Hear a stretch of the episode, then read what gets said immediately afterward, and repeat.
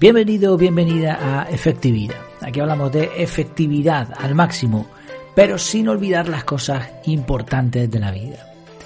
El episodio de hoy se titula Los siete pecados capitales y la efectividad.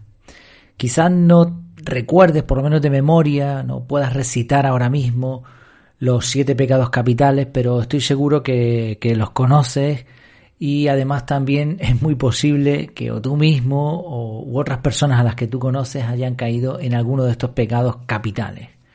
Lo cierto y lo curioso es que estos, estos pecados capitales, ¿no? se llaman así, se les, se les clasifica así, mm, en realidad son ejercicios desmedidos, exageraciones de comportamientos que pueden ser perfectamente válidos u honorables. Y la efectividad nos va a ayudar mucho aquí hablamos de productividad personal, de organización del tiempo, de, la atención y de otros tipos de conceptos eh, que se suelen englobar en desarrollo personal, pero la efectividad, ese equilibrio implícito, nos puede ayudar incluso también eh, al considerar este tipo de cualidades. ¿Por qué? Porque la efectividad incluye el autocontrol. Efectividad es lograr objetivos consumiendo el mínimo de recursos. Y esta mezcla ideal es lo que conduce a un equilibrio, conlleva un equilibrio. Si te enfocas en los objetivos y eres muy eficaz, probablemente vas a gastar mucho en el camino. Si pretendes ser muy cauto y gastar poco, serás eficiente, pero lograrás poco. Si la efectividad implica que no vale todo, que el fin no justifica los medios, porque son los medios los que van a permitir un fin mejor. Y la efectividad de la que hablamos aquí en este podcast no se olvida de las cosas importantes de la vida. Es una efectividad con sentido. Tiene que haber un porqué para ser efectivo. Sí, juntando estas ideas un poco, mm, vamos a ver cómo los siete pecados capitales se pueden controlar para que se conviertan en virtudes. No hablamos del contrario, sino virtudes en la misma línea de trabajo. Todas pertenecen al campo del desarrollo personal tan necesario hoy en día y que tan poco se enseña en donde deberíamos aprenderlo. Vamos a ver ya estos siete pecados capitales y su, no su contrario, no, su otra forma de verlo. El primero, la lujuria. La lujuria es una pasión descontrolada y normalmente relacionada con el deseo sexual. Fíjate que hablamos de un descontrol. Amar a tu pareja no tiene nada de malo y ser pasional tampoco. Y fruto de ese amor se produce el milagro de la vida. Y cuando un niño crece en un entorno de amor, eh, demostrado en sus diferentes versiones, en sus diferentes caras, crece feliz y se siente seguro. Segundo pecado capital, la ira.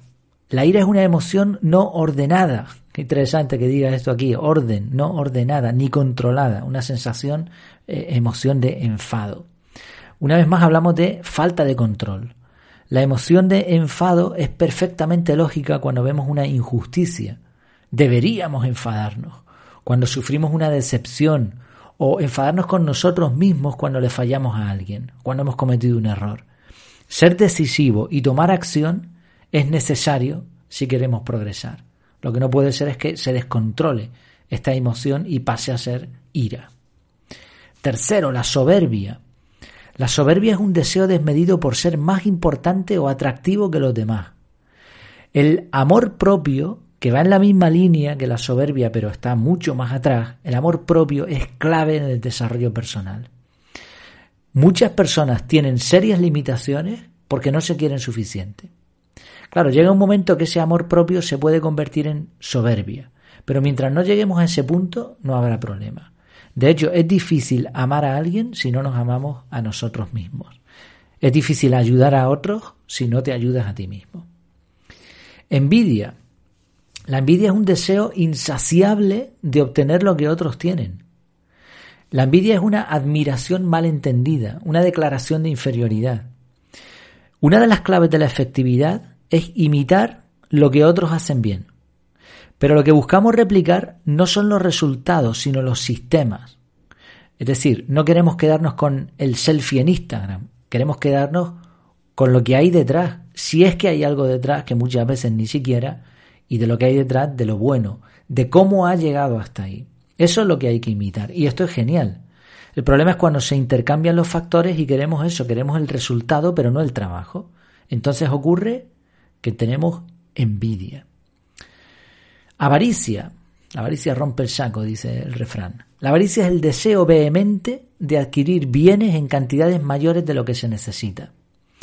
Aquí entramos ya en temas de finanzas, es muy interesante porque la avaricia es uno de los, de los peores problemas financieros que existen. El deseo de tener lo necesario es innato, es base de esa pirámide, esa pirámide famosísima, necesitamos sentirnos seguros.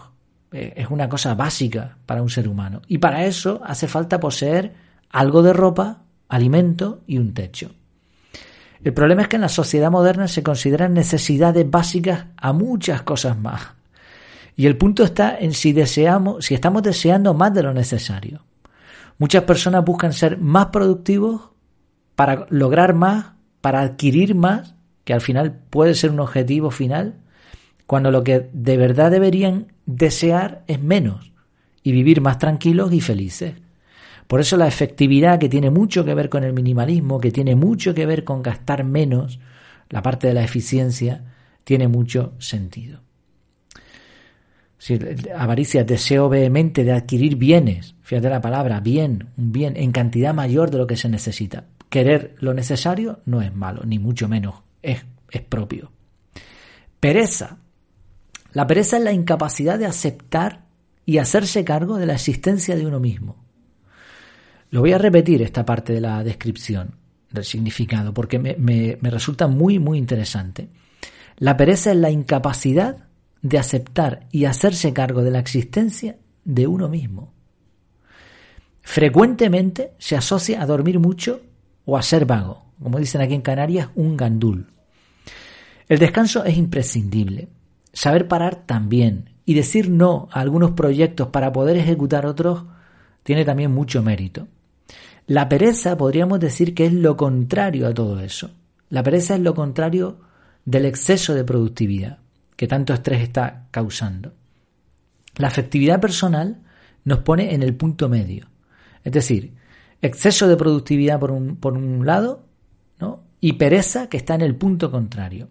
Pero en esa línea de trabajo, la afectividad personal te ayuda a llevar una vida con sentido.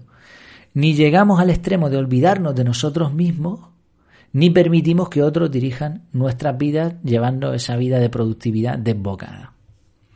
Gula. La gula es el consumo excesivo de comida y bebida. Y, y, es interesante porque en la sociedad actual, en muchos lugares del mundo, es muy fácil caer en la gula. Y al mismo tiempo se juzga con dureza, y es hasta ilegal en, en determinados contextos, beber demasiado alcohol. Por ejemplo, en España los menores no pueden beber alcohol, no se puede vender alcohol a menores y si conduces con cierta tasa de alcohol es incluso un delito. Pero ¿qué pasa con los que comen hasta reventar? Eso gula también. Es un pecado capital, ¿no? Bueno, más allá de eso, por contra, una alimentación sana y equilibrada, que incluye la bebida también, es fundamental para que nuestro cuerpo funcione como es debido.